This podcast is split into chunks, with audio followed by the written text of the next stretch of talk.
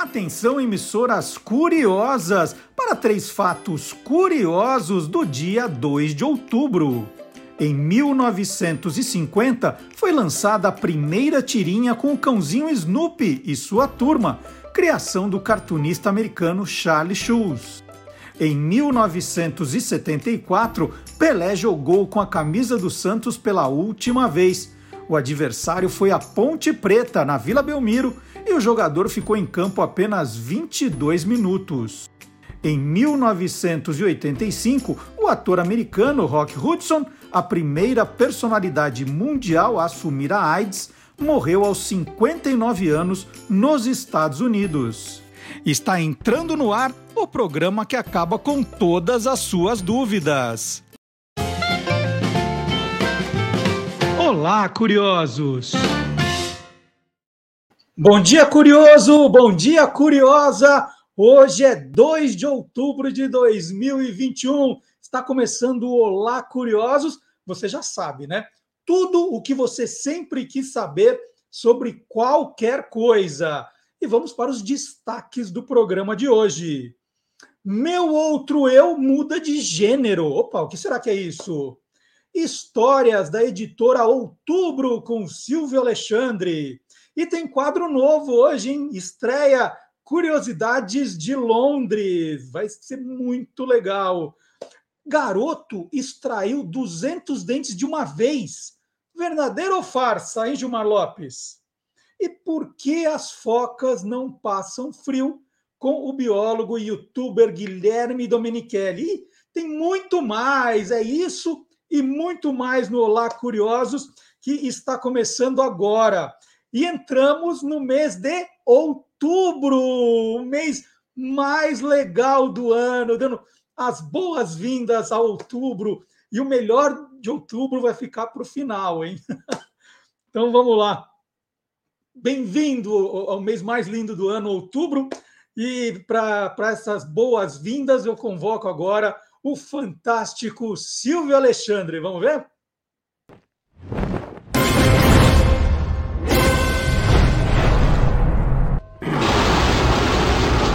Universo Fantástico. Além de ser nome de mês, Outubro também foi nome de editora e que fez história no mundo dos quadrinhos. Foi essa editora que publicou pela primeira vez em revista os personagens de Maurício de Souza. Foi na revista Zastras que Bidu e Franjinha fizeram sua estreia.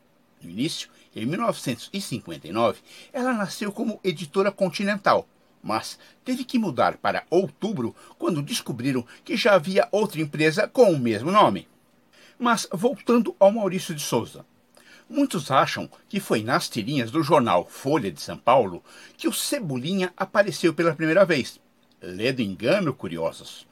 Dos quatro personagens principais da Turma da Mônica, ele foi o único que estreou em revista. Foi também nas Astras, em março de 1960. Mais tarde, ele também iria aparecer junto com o Franjinha, na revista Bidu, a primeira revista oficial do Maurício de Souza. Nessa época, Bidu era cinza. A famosa cor azul só veio em setembro de 1963, a partir do número 1 do suplemento Folhinha de São Paulo. Outro personagem que chegou aos quadrinhos pela editora Continental Outubro foi o Capitão Sete, um dos primeiros super-heróis brasileiros. Criado em 1959 pelo cineasta e crítico Rubem Biafora, teve como protagonista o ator mineiro Aires Campos. O número 7 é uma alusão ao canal 7 da TV Record de São Paulo. Ficou no ar por 12 anos nos quadrinhos durou cerca de 40 edições até 1965. O vigilante rodoviário foi mais um personagem da TV de enorme sucesso que ganhou uma revista pela editora Outubro. Ele foi o primeiro seriado filmado em película de cinema no Brasil, com 38 episódios no total. Os quadrinhos traziam o clima da época seguindo a linha do seriado, simples e despretensioso. Foram publicadas 12 edições e um almanaque entre 1962 e 1964. Mas foi com as revistas de terror que a editora Outubro ganhou destaque. Com seus roteiros bem estruturados e sua arte de qualidade, elas consagraram grandes nomes. A Outubro também desencadeou o primeiro movimento em defesa do quadrinho nacional. Em 1966, ela mudou de nome para Taika, que continuou ativa até o final dos anos 1970, republicando quadrinhos de terror. Assim, saiu das capas o escorpião, signo zodiacal do mês de outubro, e entrou o alvo amarelo e preto, símbolo da editora Taika. Mas essa é outra história. Informou Silvio Alexandre, em uma jornada pelo passado, para o universo fantástico do Olá Curiosos.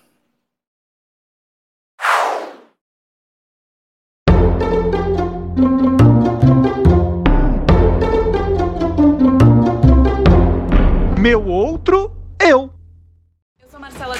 eu entrei em agosto na Lupa para coordenar alguns projetos de conteúdo, entre eles o Democracia Digital, em que foram publicadas quatro matérias de cada capital com jornalistas do Brasil. Bom, gente, não deu tempo de mudar a vinheta, porque hoje não é meu outro eu. O certo hoje é minha outra eu, porque pela primeira vez, depois de tantos Marcelos Duarte, né, Duartes, né, Duarte, é, eu vou conversar com uma Marcela Duarte e uma jornalista, né, colega de profissão. É, a Marcela Duarte é jornalista gaúcha, já com 20 anos de experiência. Ela trabalhou em grandes redações nacionais e hoje né, o forte dela é conteúdo digital, inovação e produto. Hoje, a Marcela trabalha como coordenadora de projetos editoriais da agência Lupa, a primeira agência né, de checagem de fatos, ou fact-checking, do Brasil. Ela faz mais um monte de outras coisas, mas em vez de eu ficar aqui falando horas seguidas, eu vou, eu vou começar por temas. Aí eu vou apresentando o tema e a gente vai conversando. Marcela, é um prazer enorme falar com você. Bom dia. É, você já começou com essa história de fact-checking numa, numa eleição, né? Foi isso, eleição de 2020. Exatamente, um prazer enorme estar conversando contigo, Marcelo. É alguém que eu assim há muito tempo ouço falar, né? Muito por causa do Guia dos Curiosos e realmente assim eu, fico realmente muito lisonjeada com esse convite.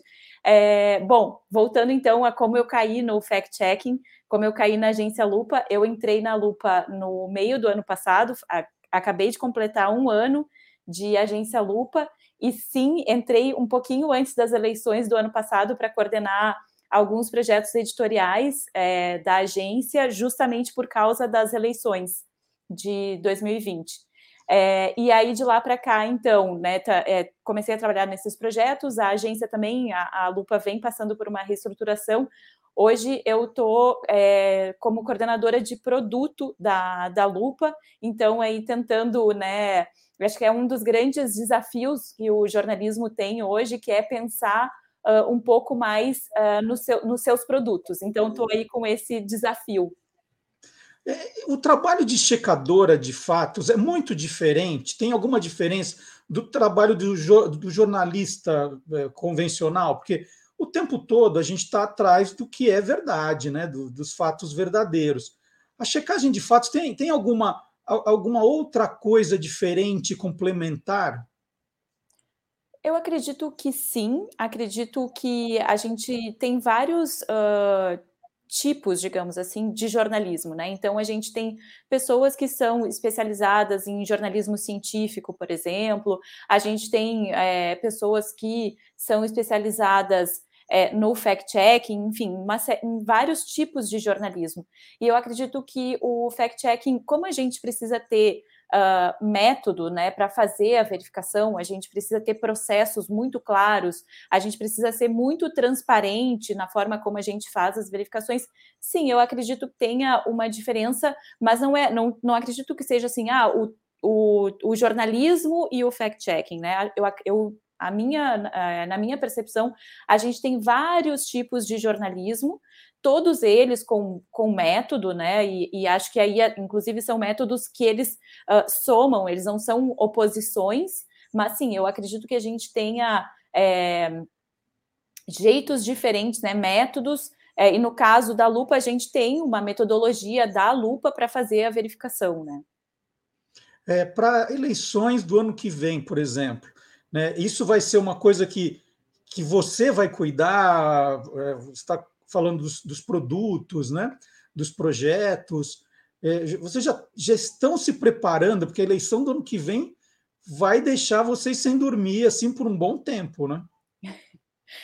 Marcelo, tu é curioso, né? Um pouquinho. Você vai ver que vai piorando. Com, com tô vendo, tô vendo. É, uh, sim, é, não sou só eu que cuido né, dos produtos da Lupa, a gente tem é, toda uma equipe que faz isso. É, na Lupa a gente tem duas áreas muito fortes, né? Que a gente divide então os nossos produtos é, em produtos jornalísticos e em produtos de educação, é, que, que é um braço que a gente também é, que ele é tão importante quanto o jornalismo, né? Que é esse braço de educação. É, justa, e justamente a gente para o ano que vem a gente está. Eu, eu não sei, eu não, não posso revelar muito, assim, eu não posso, eu tenho que ir medindo as minhas palavras aqui, mas a gente está num processo de já de planejamento para as eleições do ano que vem. É, eu, o que eu posso adiantar é que a gente vai ter uh, várias é, várias coisas novas, né, muitas novidades para as eleições, mas também está tudo numa fase ainda muito embrionária, tudo em fase de planejamento. É, mas o que eu posso dizer é que eu estarei trabalhando diariamente para fazer todos esses, tudo que a gente planeja e que a gente quer fazer e que a gente gostaria de fazer, que a gente acha que é importante fazer, vou estar trabalhando para tentar tornar isso realidade, né? Porque, enfim, a gente sabe que o jornalismo todo é, passa por uma, por uma crise, que eu acho que o jornalismo está tendo que se reinventar muito, e, e, muitas vezes não é fácil a gente fazer o que a gente gostaria de fazer, do jeito que a gente gostaria de fazer. Então, é, esse aí, é, essa é uma das minhas missões, é fazer com que a gente pense coisas interessantes, jeitos atraentes, né, para a gente fazer a cobertura, especialmente de eleições, né? Mas a gente precisa viabilizar isso. Marcela, logo, logo eu quero entrar mais, conhecer um pouco mais da sua vida. A última pergunta é sobre trabalho, tá? É, nós, né, eu no tempo do rádio, há 10 anos atrás, comecei a colocar um quadro lá, o Verdadeiro ou Farsa, com Gilmar Lopes, do efarsas.com, que você deve conhecer, que vocês fazem projetos juntos, né? Quando fake news, essas notícias, elas eram um pouco mais suaves, né? Elas não, não era uma coisa tão forte. A gente começou quase como uma brincadeira com essa história de verdadeira ou farsa. E hoje a coisa é, pega fogo. E o Gilmar conversou comigo outro dia, ele falou que agora é, as pessoas, elas, quem quer acreditar, ela diz, não, mas eu sei que é mentira, mas eu quero acreditar nisso. Né? Virou uma coisa tão maluca. Vocês sentem essa, essa. Quando você fala que é checadora de fatos, ou quando você explica que a notícia é verdadeira, vem aquela enxurrada de haters, de, de gente que fala: não, não interessa que é mentira, eu quero acreditar e ponto.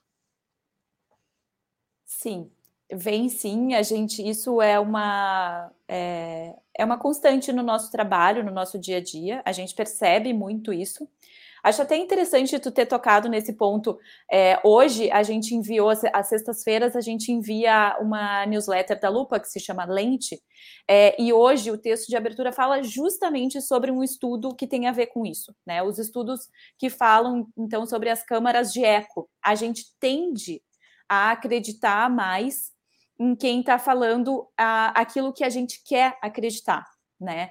Então, sim, isso é, é uma constante, a gente percebe muito isso, e no meu caso, eu percebo isso mesmo, e imagino que muitos muitas pessoas passem por essa isso por isso que eu vou relatar que são pessoas da nossa família também falando isso né então às vezes já aconteceu comigo por exemplo no grupo da família de eu chegar e mandar lá o link e dizer não não mas calma aí que esse texto aqui é, que mandaram aqui no grupo da família não é bem assim, não é de autoria dessa pessoa, essa pessoa nunca falou isso, e, e alguém vira para mim e diz assim: não, pois é, mas tudo bem, mas eu, mas eu concordo com isso. Eu acredito, eu sei que é mentira, né? Eu sei que é uma desinformação, eu sei que é um conteúdo falso.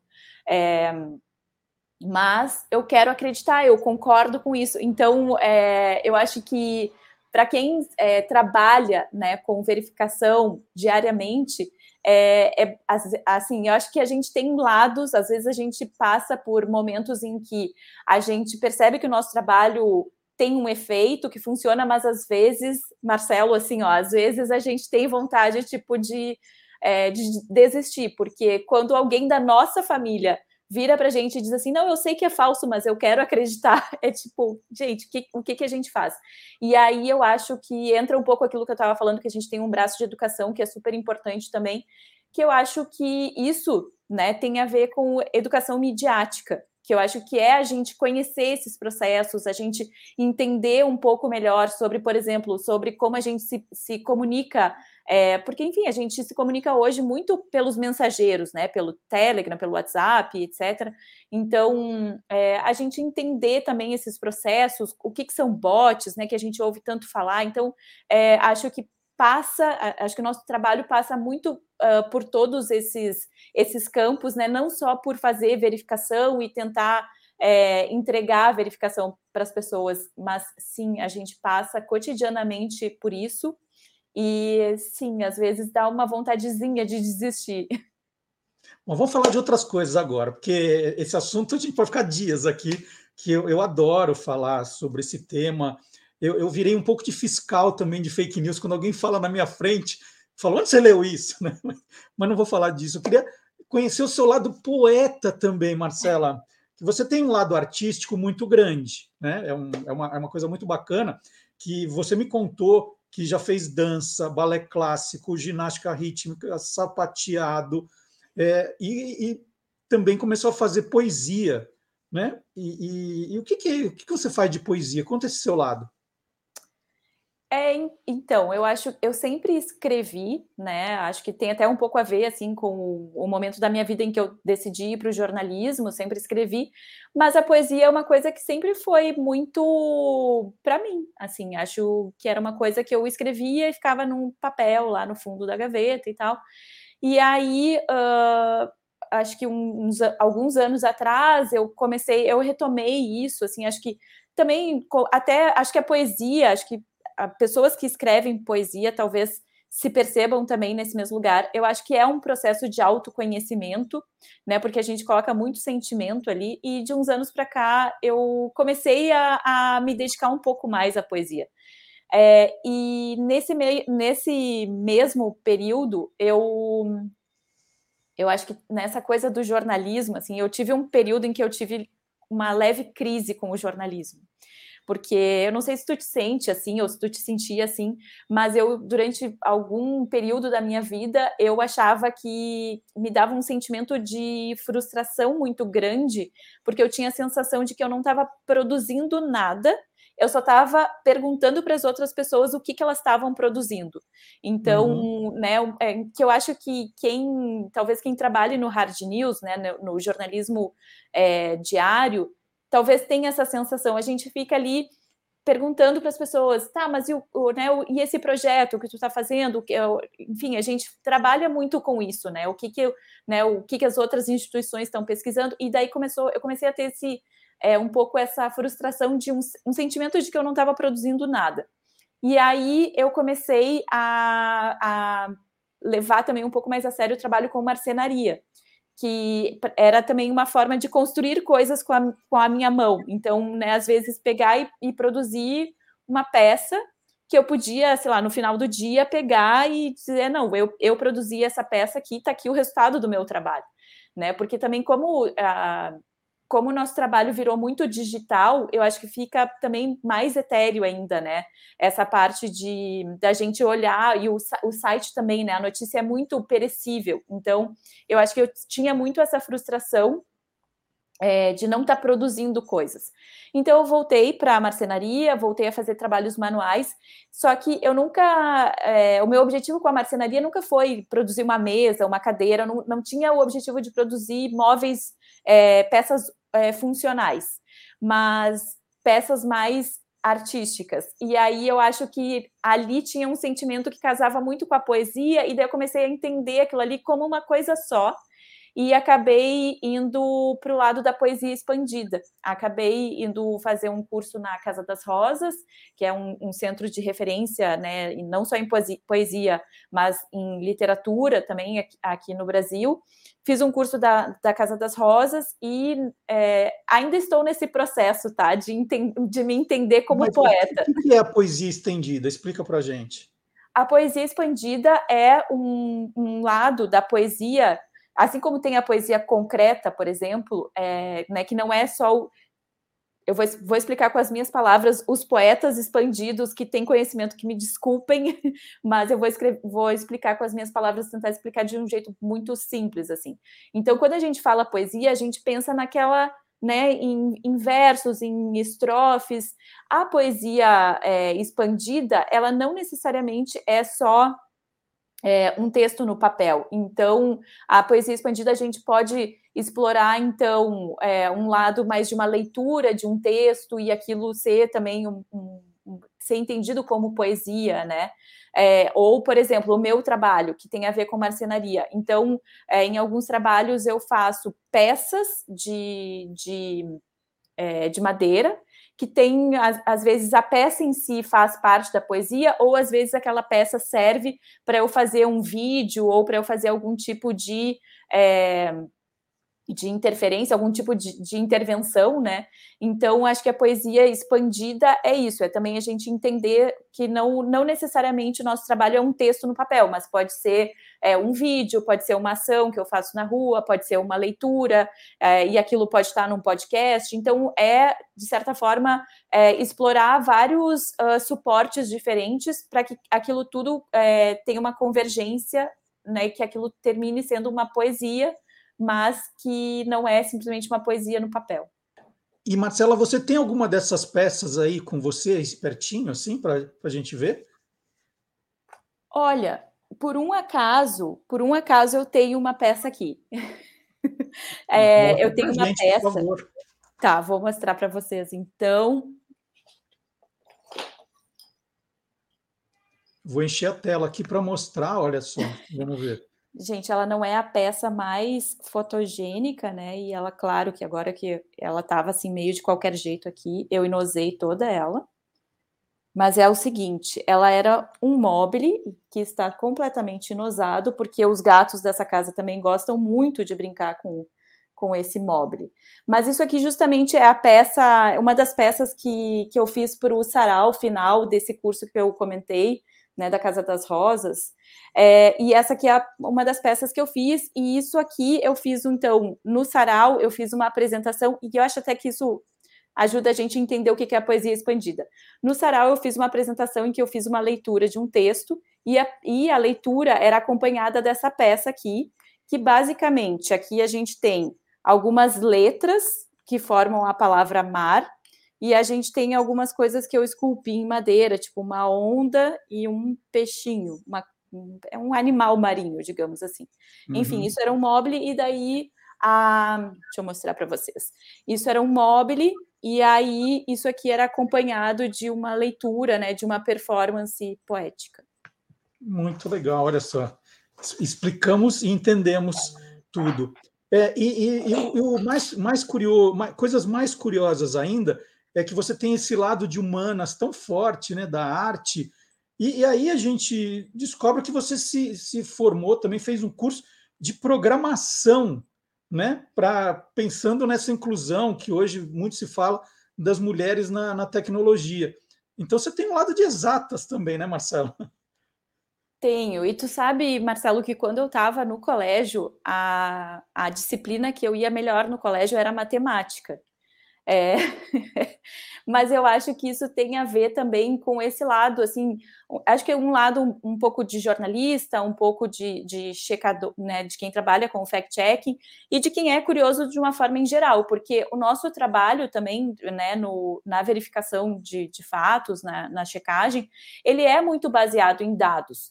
E eu justamente fui, fui estudar a programação porque é, eu acho que hoje o jornalismo é, é fundamental né, para o jornalismo, que, claro que eu não estou dizendo que todo mundo tem que ser programador, mas eu acho que é fundamental é, para o jornalismo que a gente tenha pessoas que consigam, então, usar dados né, para a gente sustentar é, as verificações, para a gente sustentar jornalismo e tal.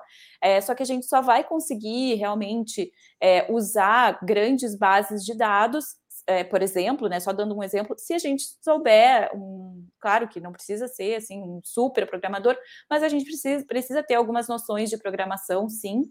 E eu acho que também eu acredito muito nessa nessa transdisciplinaria, transdisciplinariedade, alguma coisa do gênero, que eu acho que é a gente trabalhar com pessoas de outras áreas, a gente entender um pouco. Então, assim, eu, eu por exemplo, se eu trabalho com programadores, né? Eu preciso entender do trabalho do programador até para eu saber o que, que eu posso demandar e tal. Então, eu acredito muito nisso, assim, que é, da gente ter talvez áreas de conhecimento que a gente queira se especializar, mas que daí não necessariamente eu preciso ter só um papel de jornalista ou só um papel de programador. Então, né, que a gente seja um pouco mais fluido nesses papéis.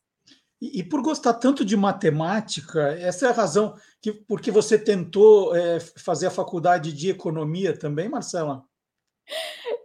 É, eu acho que sim. Eu acho que quando eu entrei, e também quando eu entrei na faculdade de economia, foi a, a oportunidade da minha vida de não ser, não, não ser pobre, né? Porque jornalista é pobre, né? Aí poeta também é pobre, não tem é. dinheiro. É. Aí eu acho que quando eu, quando eu fui, entrei na faculdade de economia, acho que ali eu perdi a chance da minha vida de ser rica. Assim. Mas sim, eu sempre gostei muito de matemática. É, apesar de que é, economia é considerada ciências humanas também, né?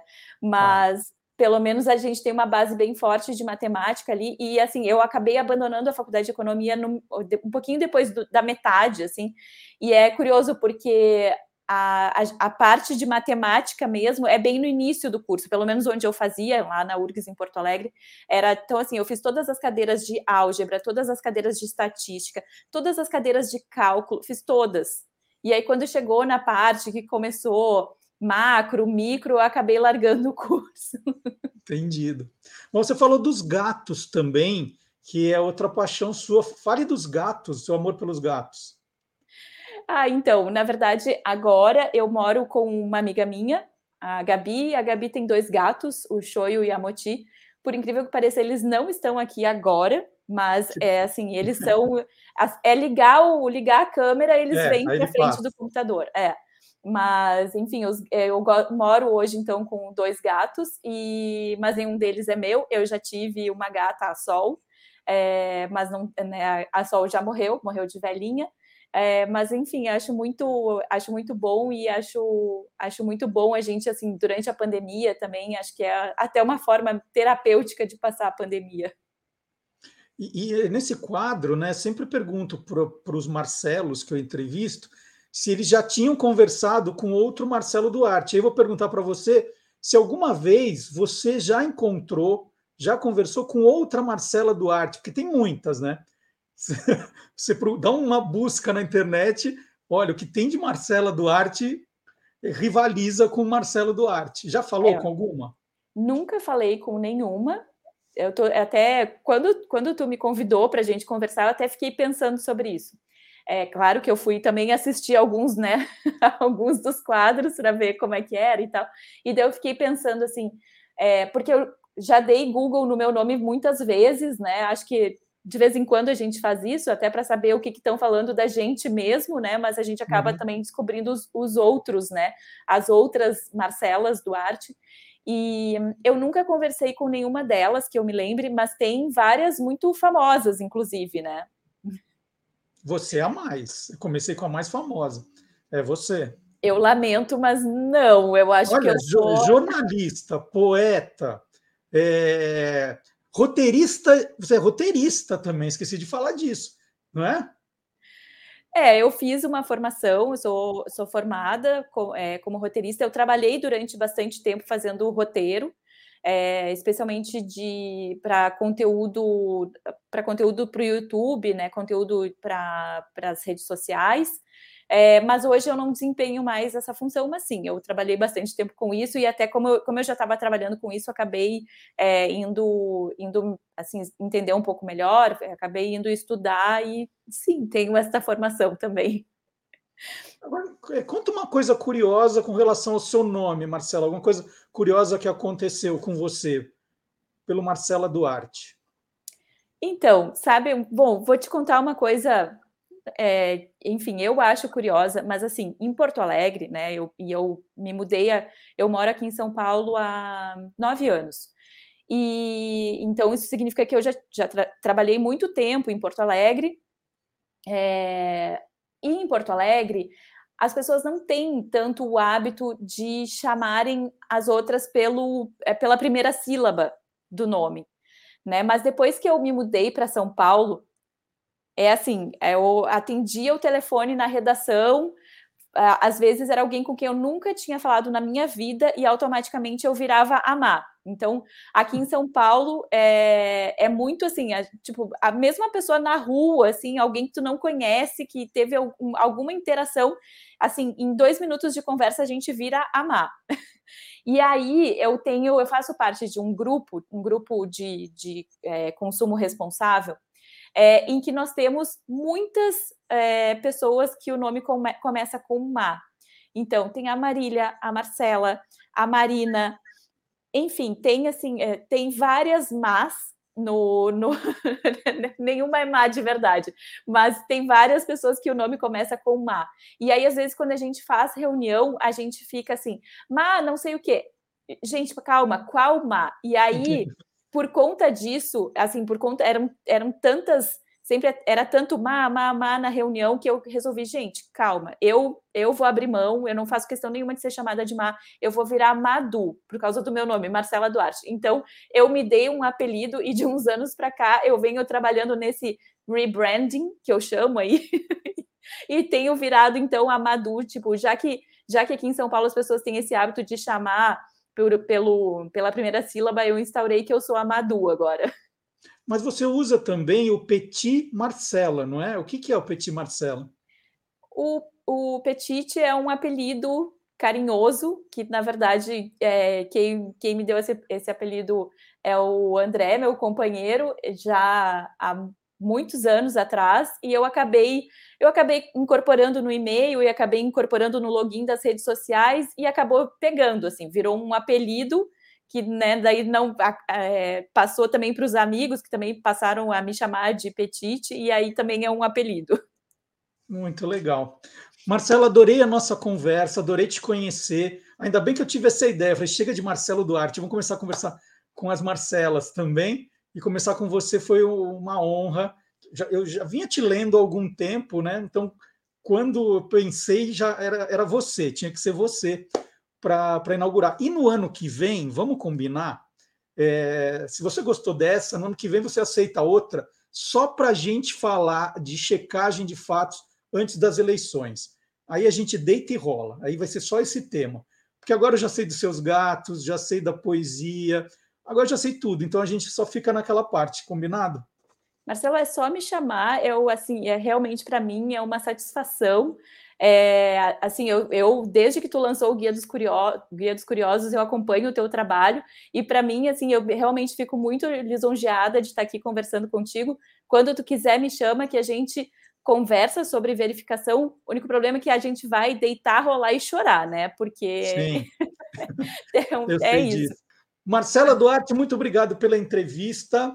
Nós vamos falar então no ano que vem de novo, tá bom? Uma satisfação agora... enorme. Eu, eu gostei muito da nossa conversa e espero que quem te segue, quem está assistindo aqui, tenha gostado tanto da nossa conversa quanto, como eu gostei de participar. Muito obrigado. E para continuar nesse, nesse ritmo, eu vou chamar agora aqui no programa o Gilmar Lopes, né, que eu já citei aqui. Ele continua com a gente com o verdadeiro ou farsa. Obrigado, viu, Marcela? Até a próxima. Então vamos lá, Gilmar Lopes.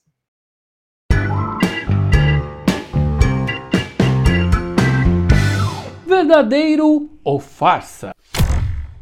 Para comemorar que agora no dia 3 de outubro é o Dia Mundial do Dentista, eu resolvi relembrar aqui uma história que vira e mexe e volta a aparecer nas redes sociais. É um caso que teria acontecido com um indiano, um garoto que foi ao dentista e teve mais de 200 dentes arrancados. E aí, o que, que você acha, hein? Será que essa história é real, hein? Será que isso é verdadeiro ou farsa? É verdadeiro! Pois é, a Chique Gavai era um jovem de 17 anos em 2014, quando teve todos os seus dentes da sua boca retirados. Ele tinha um tumor benigno que fazia com que seus dentes crescessem de forma desordenada e em grande quantidade. O pobre rapaz ficou um ano se queixando de dor de dentes até que conseguiu sair da sua aldeia e ir para a cidade grande, onde dois cirurgiões conseguiram ali por mais de sete horas tirar todos esses dentes da boca dele. E olha só que recorde incrível! Antes do Gavai, a maior quantidade de dentes retirados de uma vez só de uma boca era 37. Então ele bateu todos os recordes. É claro que ninguém quer ter um recorde desse, né? Então, amiguinhos curiosos, essa história dizendo que um menino indiano teve mais de 200 dentes arrancados da sua boca é verdadeiro. O caso aconteceu em 2014 e eu relembrei agora para a gente mostrar como não é fácil a vida de dentista. Um abraço a esse grande profissional e para todo mundo que cuida da saúde da boca. E aí, você quer saber se o que está rolando na internet é verdadeiro ou farsa? Então entra lá no www.e-farsas.com. Deixa eu só aqui fazer uma ponderação, porque o Gilmar Lopes disse que no dia 3 de outubro é o dia do dentista. Mas só para explicar direitinho, 3 de outubro é o dia mundial do dentista. Que nós temos também neste mês de outubro o dia nacional do dentista, que é dia 25 de outubro. Eu conhecia muito mais o dia do dentista por 25 de outubro, que é a data que se comemora no Brasil. E agora, né, com essa questão da globalização, da internet e das redes sociais, então falando ah, que também tem dia do professor no Brasil, tem o dia do professor mundial, então às vezes pode causar uma certa confusão. Então, só para explicar, dia 3 de outubro, dia mundial do dentista, dia 25, dia nacional do dentista. Duas datas que os dentistas merecem ser homenageados. E nós falamos tanto né, do, do lado poetisa da Marcela Duarte, e nós temos um, um, vídeo, eu esqueci de passar durante a entrevista, né? O papo estava animado e eu esqueci. Nós vamos colocar agora é, uma, um, um, desses poemas que ela faz, inclusive da, da peça que ela mostrou, que a gente tem aqui. Vamos ver?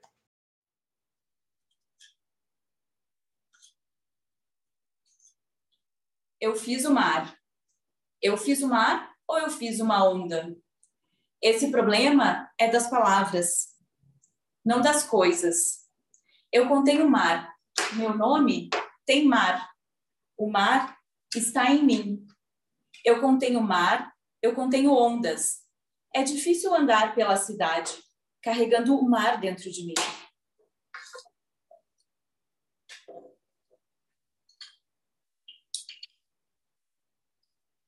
Se tenta domar o mar, se domestica e sem querer escapa uma onda atlântica.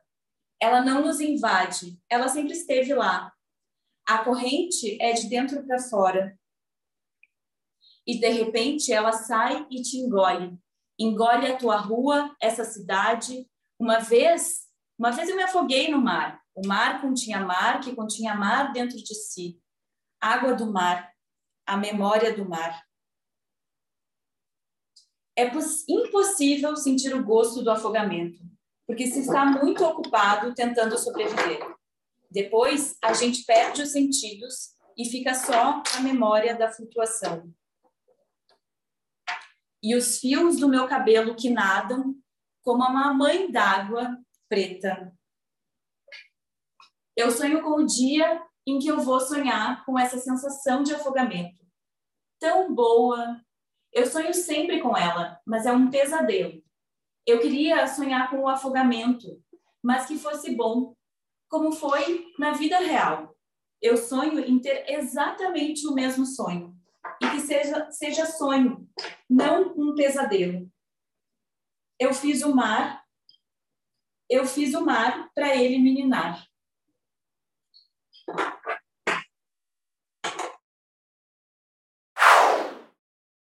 E aproveitando, né, já que falamos de fake news com a Marcela também, isso vai ser pauta para o ano que vem, com certeza. Deixa eu recomendar mais uma vez o Esquadrão Curioso Caçadores de Fake News. É um livro que eu lancei já há três anos, fazendo maior sucesso nas escolas. Semana que vem, aliás, eu vou dar uma palestra na, na minha ex-escola, né, no Colégio Rio Branco, primeira vez, estou muito emocionado, para falar justamente do Esquadrão Curioso, Caçadores de Fake News. E o Esquadrão Curioso já ganhou um irmãozinho, né, que é o Independência Zero, da, da, vamos dizer, da mesma equipe que fez, que caçava fake news, agora uma viagem no tempo com Independência ou Zero.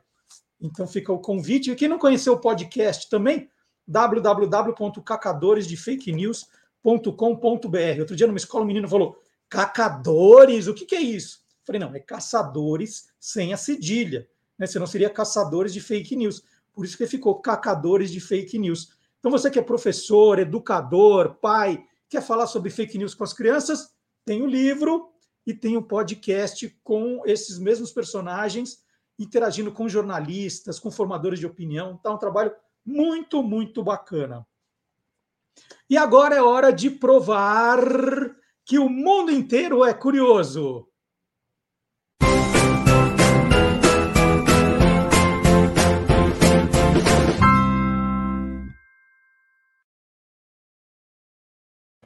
Olha só que fofinha a notícia de hoje aqui. A casa do ursinho Pooh no bosque dos 100 acres já pode ser alugada pelo Airbnb. Ou será que é o Airbnb, né? Trocadilho com o nome do urso, da palavra urso. A ideia foi de Kim Raymond, ilustrador das aventuras de Pooh nos últimos 30 anos, em comemoração aos 95 anos do lançamento do primeiro livro do personagem. O ursinho Pooh, né, que durante uma época aqui no Brasil chamamos de Puff, lembra? Quando, quando eu era criança era ursinho Puff, aí virou Pooh, como é no mundo inteiro. Bom, o ursinho Pooh, ou Puff, como você preferir, foi criado pelo escritor inglês Alan Alexander Milne.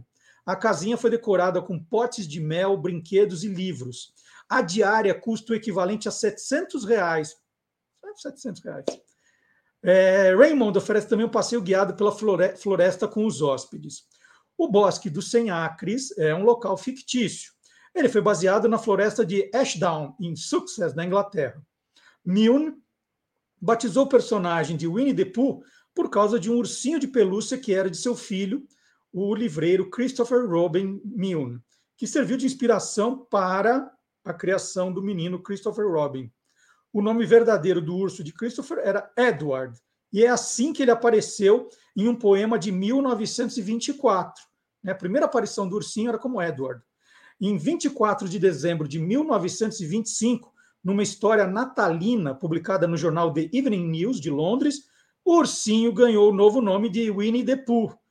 É, é, é uma homenagem, né? Winnie é um urso que existia no zoológico de Londres, que eles gostavam de ver, que por sua vez era um urso que veio do Canadá, que por sua vez é, tinha o nome da cidade de Winnipeg, né? Essa é a história toda. É, essa história natalina, né, que eu falei do, do Evening News, reaparece como sendo o primeiro capítulo do livro lançado em 14 de outubro de 1926. Então, essa é a data da comemoração. O autor explica que foi, né, na hora para explicar por que, que o ursinho de repente mudou de nome. Aí o Milne explicou que o Christopher Robin é quem teve a ideia de trocar o nome de seu ursinho. Explicado? E como essa história é londrina, eu acho que é o momento, então, né, já que já que estamos ali na Inglaterra, de apresentar para vocês o quadro novo no programa. Ela não é uma novidade no canal Guia dos Curiosos, porque quando nós fizemos, né, quando nós fazíamos o Tolendo, a jornalista gaúcha Letícia Nascimento tinha um quadro lá que era uh, God Save the Books, né? Deus salve os, os livros, que ela mostrava as novidades que estavam saindo no mercado inglês, no mercado europeu. E agora a Letícia vem com um quadro novo para contar curiosidades que ela está vendo ali por Londres. Né? Londres é uma cidade, a exemplo de Nova York, sempre cheia de novidades, de atrações, e ela tem um olhar curioso para descobrir justamente algumas delas. Então, a Letícia, seja bem-vinda, né? reestreando no canal com um quadro novo.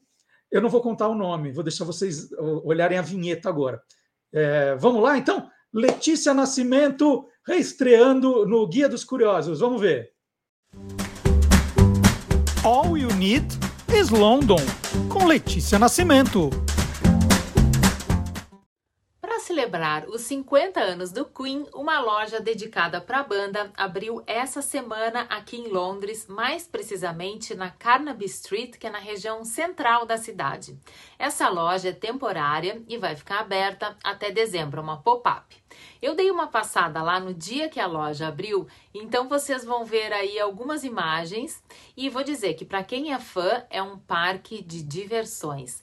Tem muitas camisetas, vários souvenirs e para abertura, eles fizeram uma edição especial e limitada de um disco de vinil. São apenas mil cópias. Uma pessoa que trabalha lá me falou que na loja online já estava tudo esgotado, mas lá na loja física ainda tinha um estoque e o preço é 30 libras.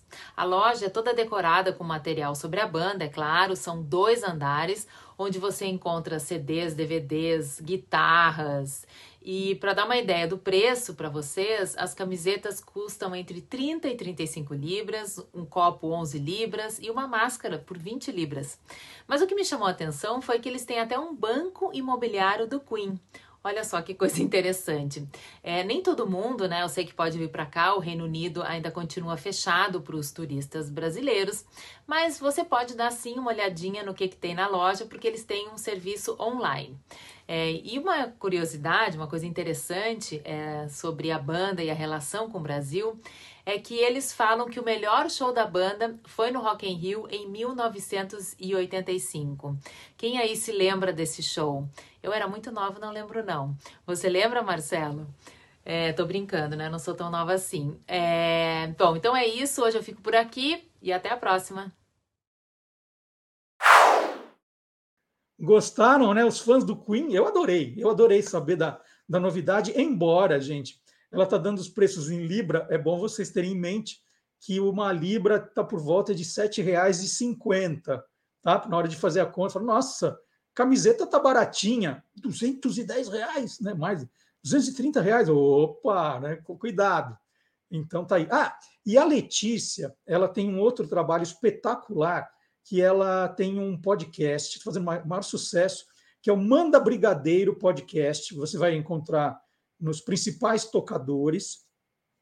Ela entrevista brasileiros, né, como ela, que moram fora do Brasil. Então é uma conversa de brasileiros que, por alguma razão, escolheram outra pátria para viver. Né? A Letícia está há 10 anos morando em Londres, nas férias está sempre por aqui, mas mora lá, e aí conta sempre uh, as novidades no podcast. Na podcast é mais uma coisa de, de, entrevistas, de papos, né? E agora aqui contando as novidades. Então, toda semana, agora aqui também, All You Need is London. E All You Need is Love também, viu, gente? A gente está precisando de um pouco de amor também. Então tá aí. É, mais uma, então, ligada à Inglaterra. Ó, vai ser hoje três, né? Já falei do Ursinho Pô, a, a Letícia já falou da loja do Queen, vou falar mais uma, então. Terça-feira, agora, passada, uma fita cassete de uma música inédita de John Lennon, junto com uma entrevista, né? Foi vendida por 58 mil dólares, isso dá 330 mil reais por uma fita cassete numa casa de leilões em Copenhague. A música, né, essa música inédita, foi batizada de Radio Peace e ela nunca foi ouvida pelo público e acabou sendo gravada meio sem querer por quatro alunos dinamarqueses em 5 de janeiro de 1970. Lennon e sua mulher Yoko Ono estavam na Dinamarca para resolver ali problemas particulares. Na primeira semana, ninguém percebeu que eles estavam lá, né? Mas aí alguém achou, falou: oh, John Lennon está aqui. E aí tiveram que agendar uma entrevista coletiva no New Experimental College, em Jutland. E aí quatro meninos que estavam escrevendo para o jornal da escola foram autorizados pelos professores para participar da entrevista. A gravação inteira nessa fita tem 33 minutos de áudio. Na primeira parte da fita, Lennon e Ono responderam perguntas é, sobre o movimento anti-guerra, né? eles estão fazendo toda uma campanha anti-guerra, eles eram divulgadores dessa causa. É, depois da sessão de perguntas, que, que tinha pergunta também sobre o comprimento do cabelo do John Lennon, perguntas assim. Bom, aí o Lennon cantou Give Peace a Chance, cantou umas músicas natalinas, e aí veio a inédita Radio Peace. Né? O que é essa Radio Peace? Essa canção foi criada para ser usada em uma estação de rádio que eles, né, o Lennon e a Yoko Ono, pretendiam lançar em Amsterdã na época. É, eles queriam fazer uma, uma rádio dedicada a esse movimento de paz. Então era Radio Peace. E os garotos dinamarqueses estavam ali, né? Gravaram tudo, foram gravando. Só que essa estação de rádio nunca foi aberta, a música nunca foi lançada, foi o único, a única gravação disponível foi essa, e os garotos é, ficaram de repente com um tesouro nas mãos. Bom, se era um tesouro, por que eles resolveram vender então? Ah, é uma boa pergunta, né? Como eles eram quatro, eles não resolveram quem era o dono da fita. Então não dá para ficar na casa de um cada vez, né? Então ficou ali quem é o dono da fita. Os quatro são donos da fita e aí resolveram então vender para dividir o dinheiro, né? Que era a coisa mais lógica. Se fosse um garoto só, acho que guardaria para sempre.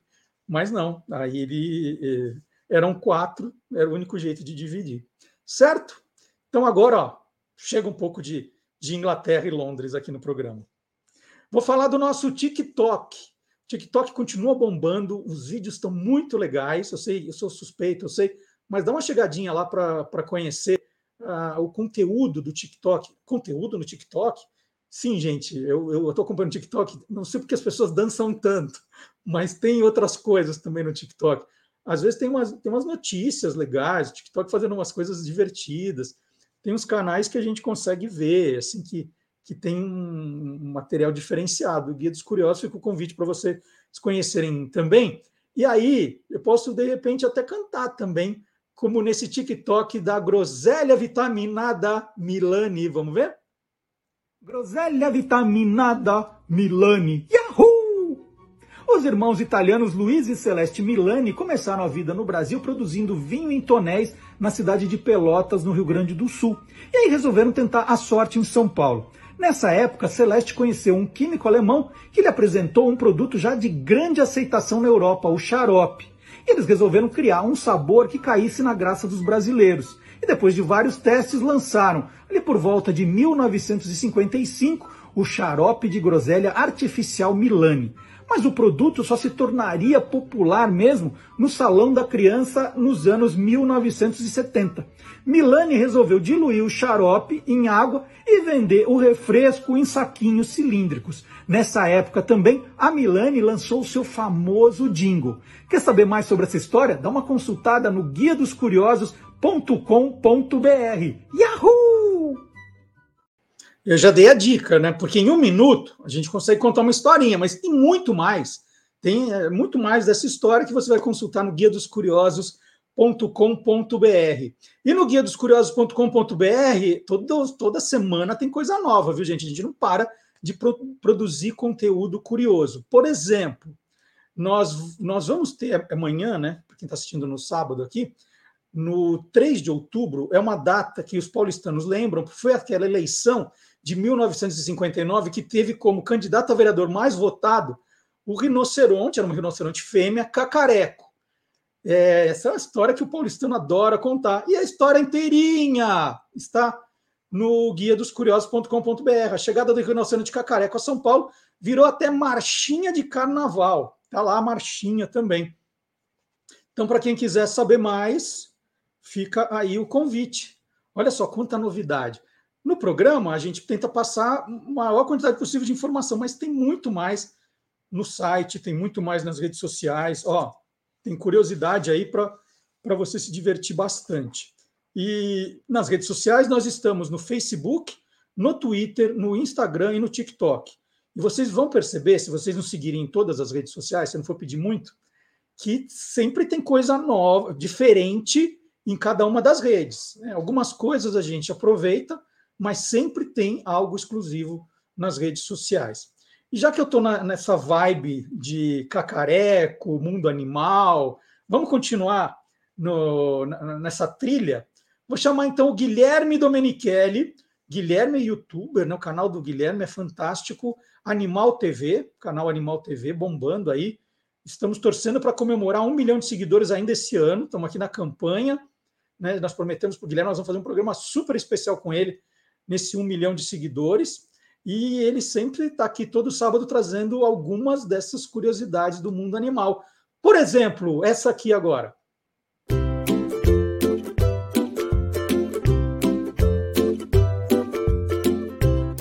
Soltando os bichos, com Guilherme Domenichelli. Como as focas conseguem sobreviver em lugares tão gelados? Vamos descobrir. As focas são muito bem adaptadas. No período de inverno muito intenso, elas migram percorrendo até 4 mil quilômetros para procurar comida. Essa migração acontece todos os anos e elas seguiam pelo vento, pelas correntes marítimas e pelo sol. Elas adoram comer peixes como linguados, arenques e badejos. Também gostam de lulas, camarões e caranguejos. As focas praticamente não mastigam alimento, puxando a comida por sucção. Somada toda a comida consumida em um ano, as focas comem 800 quilos de alimento. O leite da mamãe foca é muito gorduroso. No início do aleitamento tem 25% de gordura e no final do período chega a 45%. Só para ter um exemplo, o leite de vaca tem apenas 15% de gordura. Isso faz com que o filhote engorde até 2,5 kg por dia. Quando nasce, ele pesa em média 10 quilos e após 9 dias está com 40 quilos. Bem, como vimos, são animais muito adaptados ao ambiente que vivem. E o que mais protege esses animais dos frios intensos é a camada de gordura do seu corpo. Essa grossa camada os protege das baixas temperaturas do ambiente.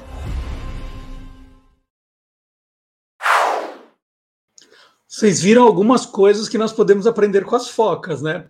As focas, elas nadam 4 mil quilômetros atrás de comida.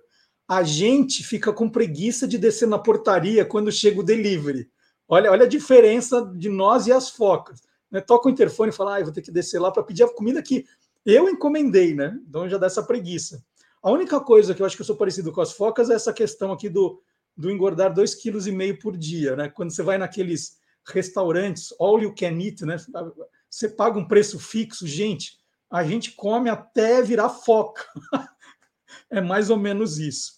Se quer escrever para a gente, mandar uma sugestão, mandar uma foto, mandar uma notícia, o nosso e-mail é olacuriosos@guia dos curiosos.com.br. Olá, curiosos, guia dos curiosos.com.br para você escrever para a gente, tá? É, e aí a gente sempre vai procurar dar uma, dar uma atenção para tudo que vocês mandam. E agora, vamos chamar o professor Fábio Dias. O professor Fábio Dias é um estudioso uh, dos jingles no Brasil. Ele tem o Clube do Jingle, que é um canal do YouTube, no, no YouTube, e ele tem o livro Jingle é Alma do Negócio. O, o link, para quem quiser o livro, está na descrição dos nossos vídeos, tanto no Facebook quanto no YouTube. Né? Alguém fala assim, puxa, como é que eu faço para comprar o livro? Já, já só baixar a tela aqui, né? E, e procurar no, na nossa descrição. Os livros estão lá. Enquanto o professor Fábio Dias dá o seu recado, acho que eu vou comer um chocolatinho agora.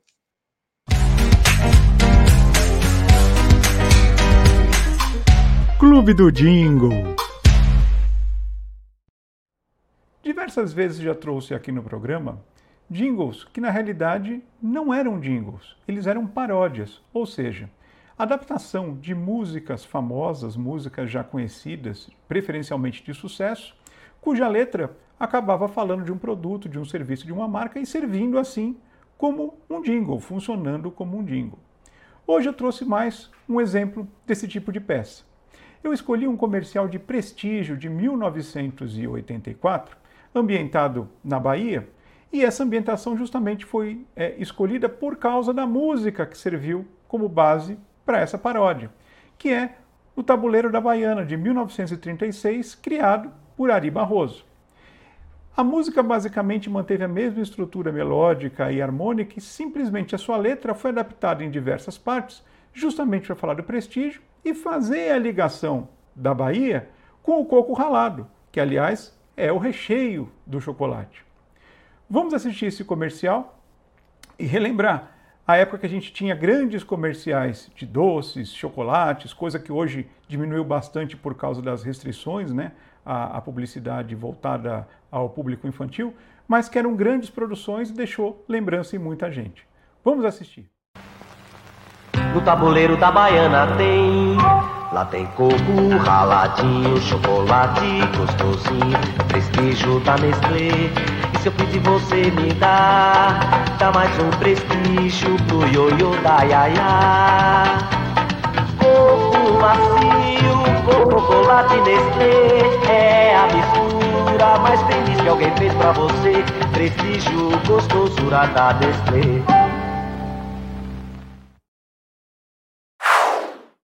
Então tá aí professor Fábio Dias, agora de um professor para outro professor, professor Vard Marx está chegando, sempre com uma boa história com H maiúsculo para contar para gente. Vamos ver?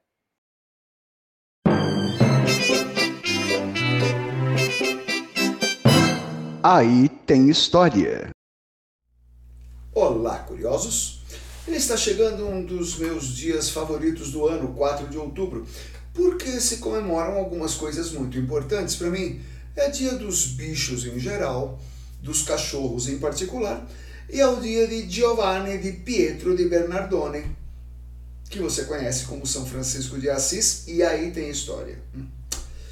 Giovanni di Pietro di Bernardone nasceu em 1181 ou 1182 e morreu em 1226, sempre na cidade italiana de Assis.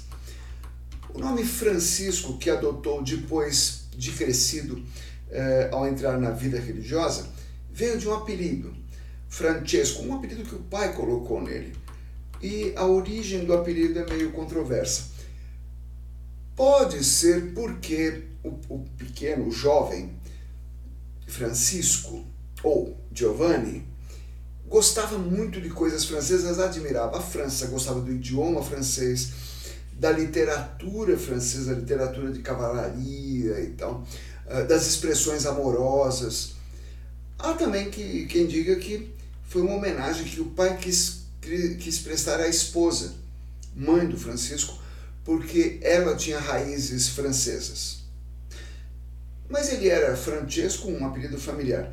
Ele se tornou Francisco quando, ao tomar a vida religiosa, ele quis romper completamente com os laços familiares. Já vamos ver como isso aconteceu. A sua família era muito rica.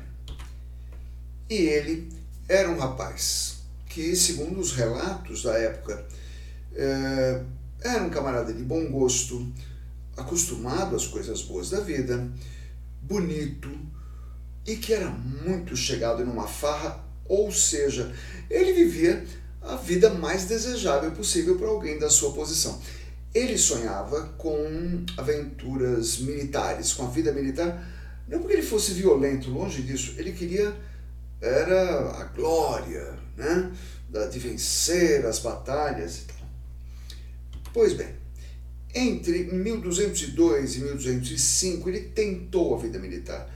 Tentou, tentou, e em 1205 aconteceu muita coisa nessa vida militar, foi feito prisioneiro, então, mas em 1205 ele teve um sonho e no sonho uma voz dizia: larga essa vida de, de, de querer ser soldado, volte para casa, porque você vai servir ao Senhor.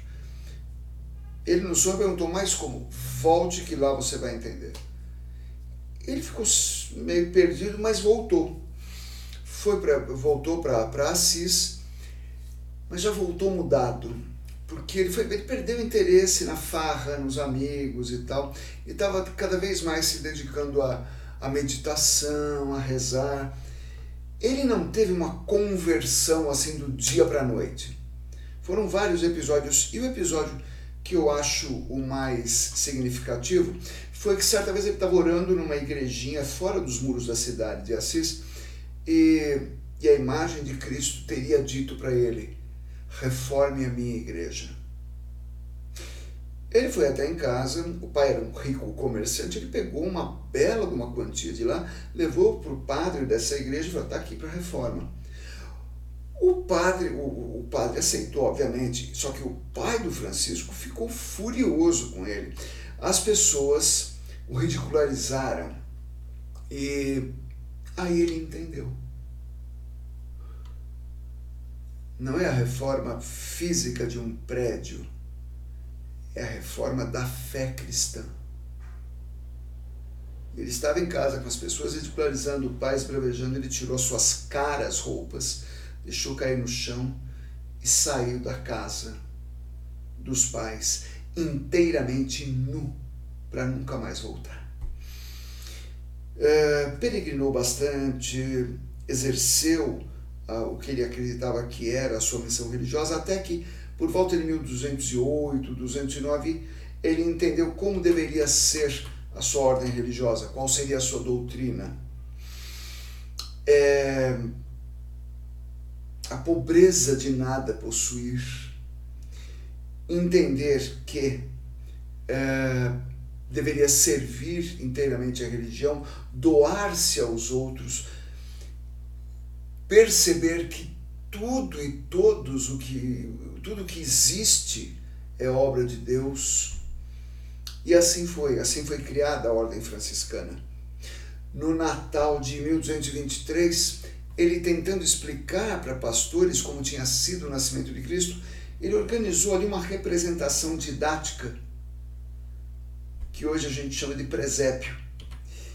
Uh, no ano seguinte, 1224, ele viu uma, uma figura no céu, parecia um anjo, e essa figura transmitiu para ele feridas nas mãos e nos pés. Eram as feridas que Cristo tinha recebido na cruz, os estigmas.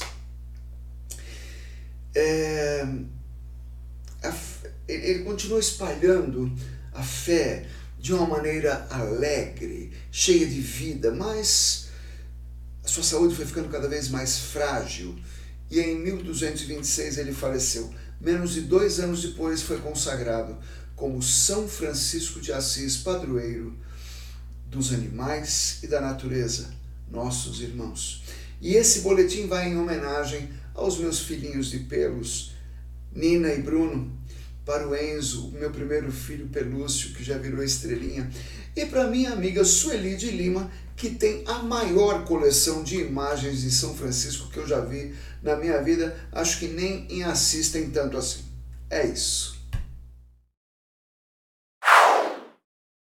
E eu vou contar um mais um agora, porque na semana passada nós falamos muito dos dinossauros, né? Dinossauros brasileiros. Eu entrevistei o Ariel Martini, entrevista muito bacana. Se você perdeu, não tem problema nenhum, você pode assistir o programa anterior a hora que quiser, pode assistir só a entrevista separada. Né? Você pode pegar o vídeo no, no YouTube, né? Assim, eu quero assistir o programa 59. E aí assiste inteiro, tá lá a entrevista com o Ariel contando eh, histórias com, dos fósseis, das escavações, das novidades. E tem também, se você entrar em playlists, está dividido lá. Vai procurar é Brasil que não acaba mais e vai encontrar a entrevista também. Então você pode escolher. Então nós falamos bastante sobre o tema, mas tem novidade aí chegando.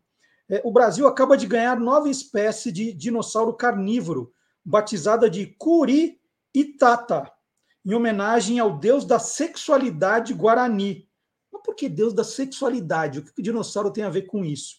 É que o dinossauro foi encontrado perto de, de um motel, do lado de um motel na região de Monte Alto, no interior de São Paulo. Monte Alto, terra da minha mãe, tem um museu muito legal de paleontologia.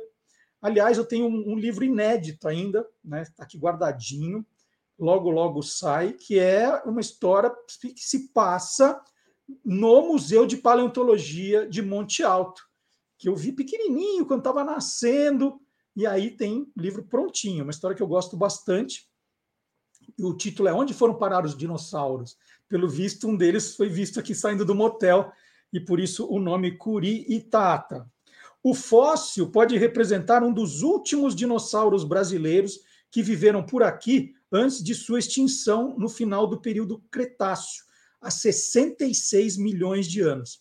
E pelas partes do esqueleto encontradas, porque o, o Ariel explicou, você não acha o dinossauro inteiro, você acha pedaços, e a partir desses pedaços você tenta construir como era o dinossauro inteiro. Esse era um abelhasauro com tamanho estimado de 5 metros. Né? Encontraram alguns pedacinhos, mas já fizeram desenho. Quem quiser ver, vai encontrar bastante coisa na internet também. Na quinta-feira passada, o nosso especialista em televisão, Magalhães Júnior, fez uma homenagem ao comediante Lilico. E aí, né, no meio da conversa, ele contou da briga do Lilico com o Gilberto Gil por causa do bordão Aquele Abraço. Hum, essa história é muito interessante. E então eu vou reproduzir o pedaço que o Maga conta. Como é que surgiu essa briga? Né? Por que, que eles se estranharam? É um, é um pedacinho do programa, homenagem ao lírico. Vamos, vamos ver agora.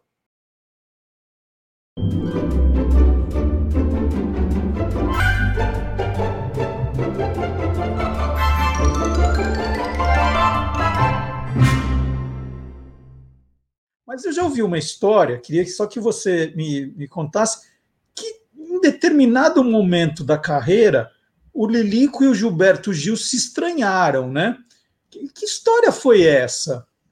Bom, essa é uma das histórias que eu pretendo contar. Opa, já descobriu foi... uma então. não, olha, não podemos dizer que foi um estranhamento. Mas para situar essa história, é preciso saber o seguinte: entre 1967 e 1969, na TV Globo, havia um programa chamado Oh, que delícia de show. E o Lilico fazia parte. Ali, ele, que, na, que havia nascido no Rio de Janeiro, numa região ali entre Bangu e Realengo, ele começou a usar um bordão. Alô, alô, Realengo, aquele abraço. E vira e mexe, ele usava o nome de alguém, sabe? Alô, alô, Geraldo Alves, que é um comediante, aquele abraço. O bordão, alô, aquele abraço, fez tanto sucesso que em 1969, o programa Oh, que delícia de show foi rebatizado com o nome de Alô Brasil, aquele abraço. Para você ter uma ideia de como o bordão, aquele abraço era forte. Uhum. Né? Nesse meio tempo, dezembro de 1968, vem o ato institucional número 5, o famoso AI-5. Logo após a edição do AI-5, Gilberto Gil e Caetano Veloso foram presos em São Paulo, acusados de terem sido terem desrespeitado a bandeira e o hino nacional durante um show. E, ambos foram transferidos para o Rio de Janeiro, no quartel de Marechal Deodoro, e cada um ficou numa solitária. Ali na solitária, o Gil ouvia os soldados o cumprimentarem com um Aê, Gil, aquele abraço.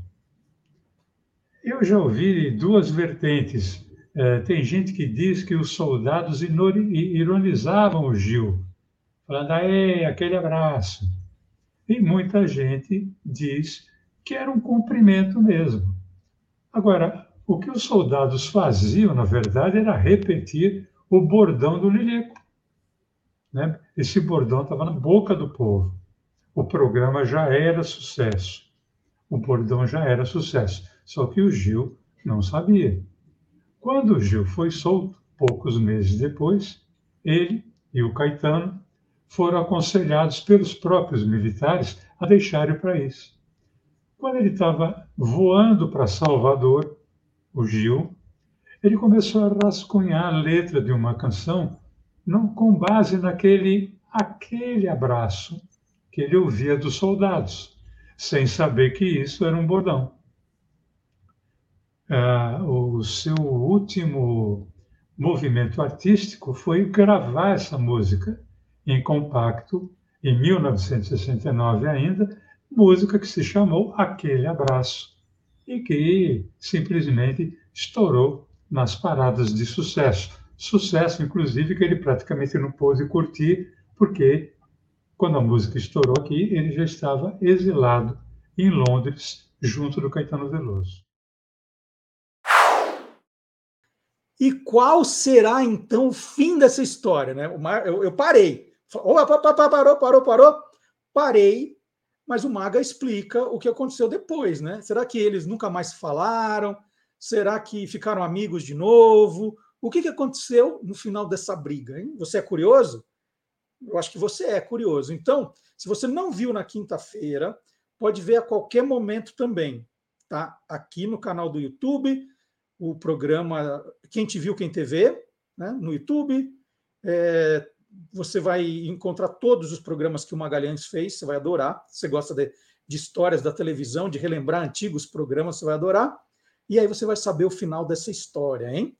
Se você é curioso também, você não aguenta esperar até sábado, na hora que eu, que eu falo, bom dia, curioso, bom dia, curiosa, está começando lá, curioso, você não aguenta para saber quais são as manchetes do programa. Você já assinou a nossa newsletter, né, nosso boletim é grátis. O único trabalho é entrar no site do Guia dos Curiosos, aí você vai ver aqui do canto direito, assine o nosso boletim, é grátis. Você só precisa pôr o seu e-mail lá. Como eu já falei aqui, não precisa se cadastrar, é só colocar o e-mail e toda sexta-feira às 8 da noite você vai receber a nossa newsletter, é uma vez por semana, nesse dia, nesse horário, contando as novidades do programa e contando as novidades das redes sociais dos nossos canais. Quais são as matérias novas, o que, que a gente está destacando, o que vale a pena você acompanhar, né, você relembrar. E se você cansar, é só sair, é só se descadastrar. E outra maneira também de acordar, né? acordei, eu quero saber quais são as, as curiosidades do dia, as efemérides do dia. É só você dar uma entradinha aí no Instagram, ou no Facebook, ou no Twitter do Guia dos Curiosos, ali por volta das. De manhã, sete, sete da manhã, mais ou menos, a gente coloca cinco efemérides curiosas. Né? E está muito divertido, tem coisa muito legal. E, se você quiser mais, fala, não, cinco é pouco. Eu quero saber tudo que todos os aniversariantes importantes, todas as datas, aí é no guia dos curiosos.com.br, certo? Então está feito o convite. Quem é curioso de carteirinha, que não perde nada disso, é o Carlos Cantoni. Carlos Cantoni, que está sempre aqui no nosso chat, né? Da nossa torcida organizada, tá ali. Vamos lá, gente, vamos dar os likes. Aliás, hein? Não esqueçam de dar os likes, deixar os comentários na parte de comentários, não é só no chat, é nos comentários. Não esqueçam de compartilhar. Né? Às vezes vocês estão tão entretidos conversando aqui com os amigos, né? virou uma grande confraria esse encontro aqui é, no YouTube, no Facebook. Vocês esquecem que precisa dar o like, precisa, né? o like é o joinha, precisa deixar um comentário aqui embaixo, compartilhar, tudo isso é importante. O Carlos Cantoni, né, já que eu citei o nome dele, está lançando o segundo livro de poesias, Textos para Fazer a Vida Sorrir. Olha que título legal. O livro está à venda na plataforma Clube de Autores e na Amazon. É muito fácil achar. Você pode entrar no Google e colocar Clube de Autores Carlos Cantoni, pronto. Num clique já aparece a página do, do Carlos lá, super fácil. Na Amazon também, colocar textos para fazer a vida sorrir, o nome dele, você vai achar. Você está um, um, um, Google de distância da, do livro, dos livros do Carlos, né? Que eu falei que esse é o segundo você também vai encontrar nesses endereços o primeiro livro, Chá de Letras e Poesia com Cassis, que é o nome da página de Facebook que o Carlos mantém com seus textos. Então tá aí, um curioso de verdade. O Carlos é, é daqueles fãs fiéis, né? Todos os, os lançamentos, quando a gente podia fazer lançamento presencial, estava o Carlos lá, não perdia. Agradeço muito sempre a gentileza do Carlos, uma pessoa sensacional. E aí, eu, eu acho que eu não falei ainda, vou falar agora. Se você não pode acompanhar pelo YouTube ou pelo Facebook, tem problema de, puxa, os dados vão embora, eu estou na rua, você pode ouvir só o programa. Nós estamos com o mesmo programa a partir das 10 da manhã nos podcasts. Então, nós estamos no Deezer, no Spotify e no SoundCloud. Você pode, 10 da manhã, baixa o programa, né? põe o foninho ali, sai para fazer o que você quiser e você vai acompanhando como se tivesse, né? Tem gente que prefere como se estivesse na rádio. Tem gente que fala assim: ah, não, eu gostava do tempo do rádio. Eu falei, tudo bem, baixa o podcast, dá na mesma. Você vai só ficar ouvindo, não tem erro. É a mesma coisa. E sempre que eu falo que nós estamos em podcast, na verdade, eu já estou me preparando para receber o professor Marcelo Abud, né, especialista em podcast, especialista na história do rádio. É, o blog Peças Raras que ele criou é uma grande referência. É, é, é, é, aquela pessoa que de fato ouve rádio o tempo todo e agora ouve podcasts também, né, que é uma, é, é, é um, é um spin-off dos rádios, são os podcasts. Então ele está chegando agora, a gente pede né, para ele, ele é, dar uma olhada no que tem de melhor, quais são as novidades, para a gente se informar e só, só escutar o filé mignon. A filé mignon, o que é isso, gente? Quem lembra o que é filé mignon? Nossa, outro dia eu entrei no Google para ver uma peça de filé mignon como era. Ah, professor Marcelo Abud, vamos lá, antes que eu chore.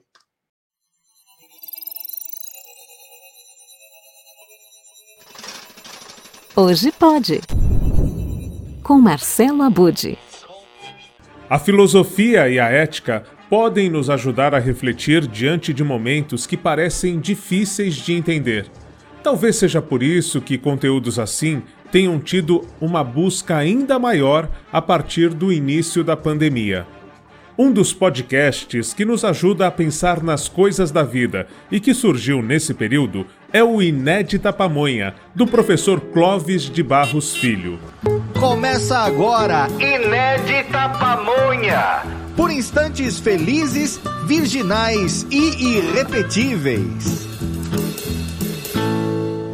Título é Inédita Pamonha, é isso mesmo. O título busca dar ênfase a esse ineditismo da vida, instantes que não se deixam comparar com nenhum outro, instantes que são sempre renovados, que são diferentes. Por mais que a gente tenda a acreditar que os dias se seguem mais ou menos na mesma, que as coisas se repetem muito, que as pessoas com quem convivemos são sempre aquelas, por mais que a gente mesmo se tome por alguém que não muda muito. Inédita Pamonha busca mostrar que cada segundo da vida é incomparável, irrepetível e virginal. Isto é, você nunca nunca experimentou o que está experimentando agora e nem voltará a fazê-lo, o que torna cada segundo mágico por si só. No final das contas, ao longo dos nossos encontros, todos os episódios colocarão ênfase nesse respeito à vida, que é o respeito do tempo em que a vida está, instante a instante, momento a momento, segundo a segundo, como você quiser.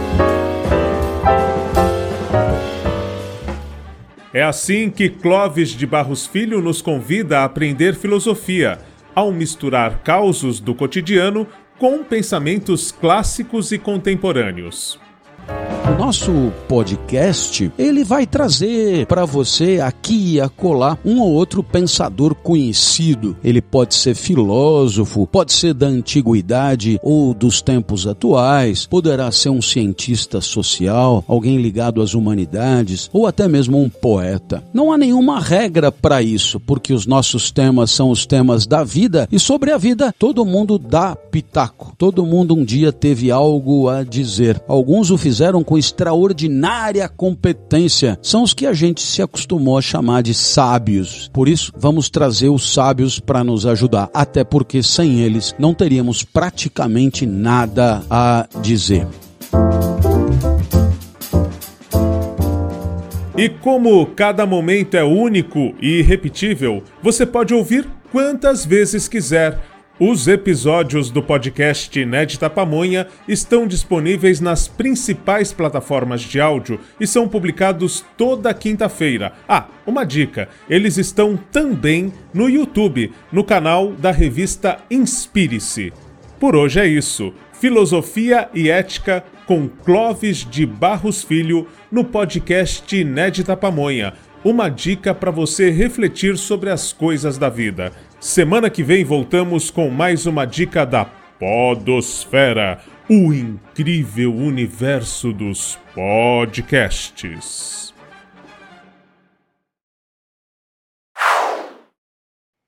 E depois do professor Marcelo Abud, é, nós vamos continuar falando de rádio, né? Porque esse foi o tema escolhido pelo professor Dionísio da Silva, autor do maravilhoso De Onde Vêm as Palavras, da editora Almedina é outro livro que tem o link aqui também direto. Fala, puxa vida, eu sempre esqueço de, de comprar o livro do professor Dionísio, né? É, como é que eu faço mesmo?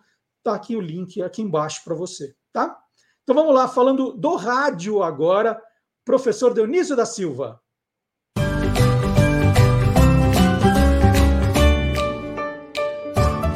palavra nua e crua. Nós não somos os cantores do rádio, nem embalamos teu sono. E mais de manhã viemos te acordar como as famosas cantoras do rádio. Quem sabe melhor disso tudo é o Marcelo Abud, que fez um excelente podcast sobre a palavra radialista, que eu tenho impressão que foi formada a, par, a partir da comparação com jornalista. Jornal, jornalista, é, rádio, radialista. Era uma época, os anos 30 e 40, em que o jornal e o rádio eram grandes meios de comunicação pode ver que para quem vende jornal, fizeram jornaleiro, e para quem trabalha no jornal, jornalista. Então, o rádio não é vendido em bancas, não é vendido pelo menino que anuncia é, as manchetes, mas então foi criada a palavra radialista. A palavra rádio vem lá do antigo grego, passou pelo antigo latim e foi comparada a, a esta realidade com os raios do Sol, que também fazem a difusão. Aliás, eles fazem né, os raios do Sol. E depois, então, as ondas do rádio foram é, se consagraram como ondas e não como raios. Mas a palavra original apontava para raios, rádios. Além de radialista, tivemos na sequência a radiodifusão. E tem uma coisa muito curiosa, Marcelo, entre os séculos IV e V depois de Cristo, que um autor é, chamado Célius Aurelius, ele designou rádios também é, o pênis, mas não pegou, não é? E, e o que, que nós temos então?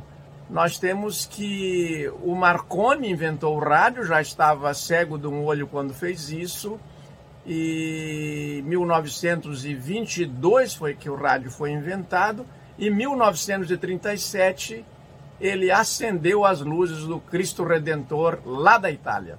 Muito obrigado. Só para a gente não começar a receber muita mensagem agora, vamos explicar direito a invenção do rádio que é essa outra história que sempre rende alguma discussão, né? A exemplo do que os americanos fazem com a história do avião, tem a história do rádio também. A tecnologia de transmissão de som por ondas de rádio foi desenvolvida pelo italiano Marconi no fim do século XIX. Mas, mas a Suprema Corte dos Estados Unidos concedeu a Nikola Tesla o mérito da criação do rádio, alegando que Marconi tinha usado 19 patentes de Tesla no seu projeto né? Ele conversou com Tesla, estou com umas ideias, o que você tem aí? Eles trocaram ideias. E então, nos Estados Unidos, o Nicolas Tesla é que é o pai do rádio. Mas, mais um mas, há um brasileiro envolvido nessa história. Nessa mesma época, em 1893, em Porto Alegre, o padre Roberto Landel de Moura também buscava resultados semelhantes em experiências feitas ali em Porto Alegre, né, como eu já disse, no bairro Medianeira, onde ficava sua paróquia. Landel desenvolveu o sistema para transmissão da voz humana sem a utilização de fios. Então, no fundo, né, a gente pode ver que o rádio teve vários pais ali, as pessoas trabalhando ao mesmo tempo. E essa discussão aparece na invenção do telefone, né? Falam, não, foi um italiano, não, foi Grambel, é, porque é, é todo mundo estava trabalhando nessas coisas quase que ao mesmo tempo. Então, assim, quem registrou a patente primeiro, como é que foi? Né? O, o padre não tinha é, dinheiro, recursos ali para investir na, nas, no aprofundamento das pesquisas, no registro das descobertas. Por isso ele foi meio esquecido e depois, num, trabalho feito aí há uns 10 anos, a memória dele foi recuperada. Então, só para evitar a confusão, cabe esse parênteses aqui. Nós estamos chegando ao final do programa de hoje. É, nós falamos ali da venda no leilão da fita do, do John Lennon né, na Dinamarca, dos alunos dinamarqueses. É uma história muito legal. Né? Quem imaginaria que John Lennon estava pensando em abrir uma rádio dedicada ao movimento da paz em Amsterdã? Né? Olha que história que aparece de repente. Por isso, gente, que é, é muita coisa, a gente fala assim, ah, é, faltou tal coisa. Não, é que é, as descobertas vão sendo feitas o tempo todo. Os textos precisam ser atualizados, as histórias precisam ser atualizadas. Né? Não dá para a gente achar que, olha, tudo que a gente sabia sobre os Beatles, sobre John Lennon, tal, já, já, já, já apareceu. Né? De vez em quando a gente se surpreende com uma informação como essa. Bom, era para dizer que, já que falamos dessa fita na Dinamarca, nós vamos terminar o programa na Escandinávia. Né? Então, essa é uma região que eu amo, que eu amaria conhecer. É, é, é, o próximo plano é conhecer a Escandinávia, né? para ir também, obviamente, para Estocolmo conhecer o Museu do ABBA. Né? Então, nós vamos terminar, não é com a ABBA hoje, a ABBA foi na semana passada. Quem perdeu, Super Trooper, ó, vale a pena ir lá. Hoje nós vamos homenagear a Noruega. Noruega. Nós vamos terminar com a música Take On Me, sucesso da banda norueguesa Aha. Essa, esse sucesso foi lançado em 5 de abril de 1985. A música foi escrita pelos próprios integrantes da banda. Foi a 18ª mais executada nas rádios brasileiras naquele ano. Olha que demais. Então agora eu vou dar o play aqui para a banda Beck e os tiozão, vou dar o play para a gente terminar o programa. Mas só aquela último pedido mais uma vez, né? Deixe o seu like, compartilhe o programa, deixe um comentário, não é só no chat, gente, é na área de comentários também. A gente vê tanta gente aqui no chat, vê tão poucos comentários, né? Faz um esforcinho, vamos lá, é coisa pequena. É como se você estivesse saindo e deixando né, aquele, sabe aquele caderno de ouro, livro de ouro, deixando uma frase, o que você gostou, o que você gostaria de ver, um comentário bacana para incentivar que mais gente veja, né? É assim que funciona. Vocês estão vendo, o número de, de seguidores toda semana está aumentando, de pouquinho, mas está aumentando. E aí você pode contribuir. Né? É, esse, é, esse é o grande pagamento que você pode fazer para o pro programa, é compartilhar, divulgar né? e interagir. Tá? Então agora acabou. Cansei de falar, minha voz está um pouco fraca hoje. Estava aqui bebendo água nos intervalos para ver se dava certo e deu. Então vamos lá. Take On Me, com a banda norueguesa Aha, com banda Beck e os tiozão. Até a semana que vem. Tchau. Playback.